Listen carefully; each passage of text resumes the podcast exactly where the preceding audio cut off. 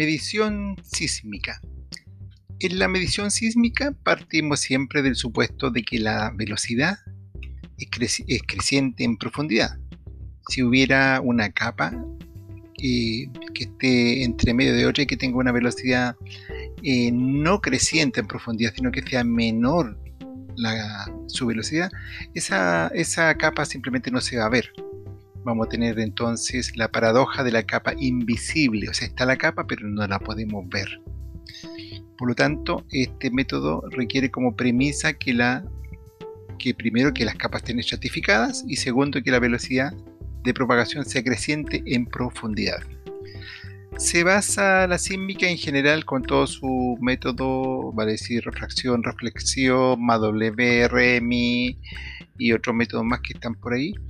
Eh, se basa en tener una fuente, una fuente sísmica, porque no podemos estar esperando que ocurra un sismo. Nosotros tenemos que activar el suelo a través de una fuente sísmica que puede ser simplemente un golpe de martillo, que es lo más común, y cuando ese martillo, o combo macho, ¿no es cierto? Cuando ese martillo no es suficiente, tenemos que utilizar otro método como energía, como son la caída de un peso muerto, el golpe con un pistón, ¿no es cierto? Es una máquina que se llena con aire comprimido y tiene un pistón, y cuando tiene una presión determinada, se libera y golpea el piso, que eso es bastante utilizado.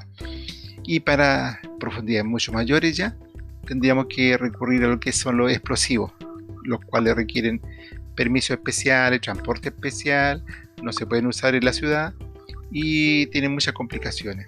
Entonces, vamos a remitirnos simplemente a los tres que les expliqué recién.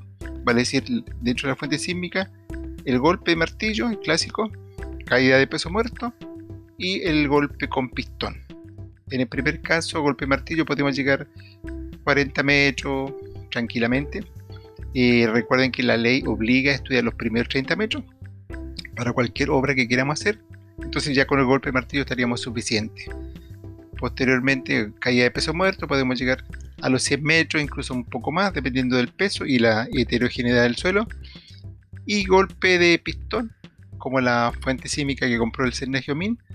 En ese caso estamos llegando incluso a 500 metros, dependiendo por supuesto de otros parámetros, cantidad de agua que exista, tipo de estratos que hay, heterogeneidad, en fin, pero en un caso ideal podemos llegar a 500 metros con esa fuente sísmica. Eh, ¿Para qué utilizamos este método? En general utilizamos la sísmica para caracterizar, el suelo. Y dentro de eso, eh, para nuestro efecto, para la parte más eh, aplicado a la, geología, es para conocer la competencia de la roca, qué tan, qué tan buena, entre comillas, el tipo de roca. Y eso de alguna manera lo reflejaremos en un perfil y que ese perfil lo presentaremos después a la dirección de obra municipal para que nos aprueben cualquier obra que queramos hacer. Se usa mucho la sísmica en su fase de refracción MWRMI para lograr eh, autorización, porque la, ley lo exige así, para lograr ese permiso de edificación. Sin ese estudio sísmico no se puede hacer ninguna obra hoy en día. En caso de prospección no se usa casi nada la, sísmica. Eh, para estudios científicos sí, para petróleo se usa reflexión, pero en la parte de exploración misma es muy poco lo que se usa la, sísmica. Es más que nada para ingeniería, para construcción. Eh, la, la sísmica, ¿no es cierto?, en general con todo su eh, método, da como resultado un perfil, que es el sismograma.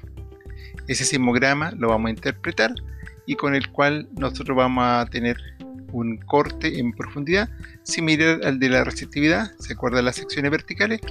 Aquí vamos a tener algo parecido y en el cual se mostrará la profundidad y las diferentes capas que componen el suelo. Dentro de las marcas más comunes que tenemos de, de instrumentos está la marca la marca eh, DMT de Alemania con el instrumento Summit, muy conocido. También está la marca Geometrix de Canadá con el instrumento Geode. Y otra marca que ha entrado muy fuerte en Chile y lo tienen casi todas las grandes empresas ahora es la marca Avem de Suecia con su instrumento Terralock. el cual tiene una conexión remota y no necesita un computador adicional como lo hacen las otras marcas.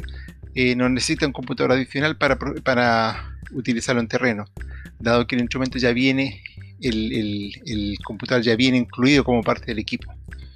Entonces los resultados ya los podemos ver directamente en la máquina, en la, en la consola que tiene el instrumento, ahí podemos ver los resultados y podemos hacer cualquier cambio que queramos en cuanto a la distribución de la, del tendido, porque esto se hace a través de un tendido con los sensores que son los, geófonos.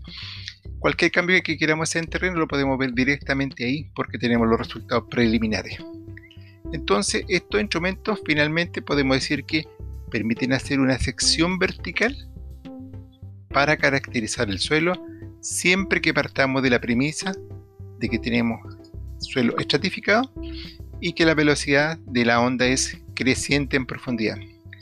Principalmente lo vamos a usar para caracterizar el suelo eh, en los diferentes tipos que hay A, B, C, D, E y eso eh, nos va a permitir presentarlo al organismo contralor y que nos autoricen a hacer una obra, ya sea un edificio, una construcción, una torre, eh, cualquier obra civil que queramos hacer, necesitamos mostrar este estudio de los primeros 30 metros.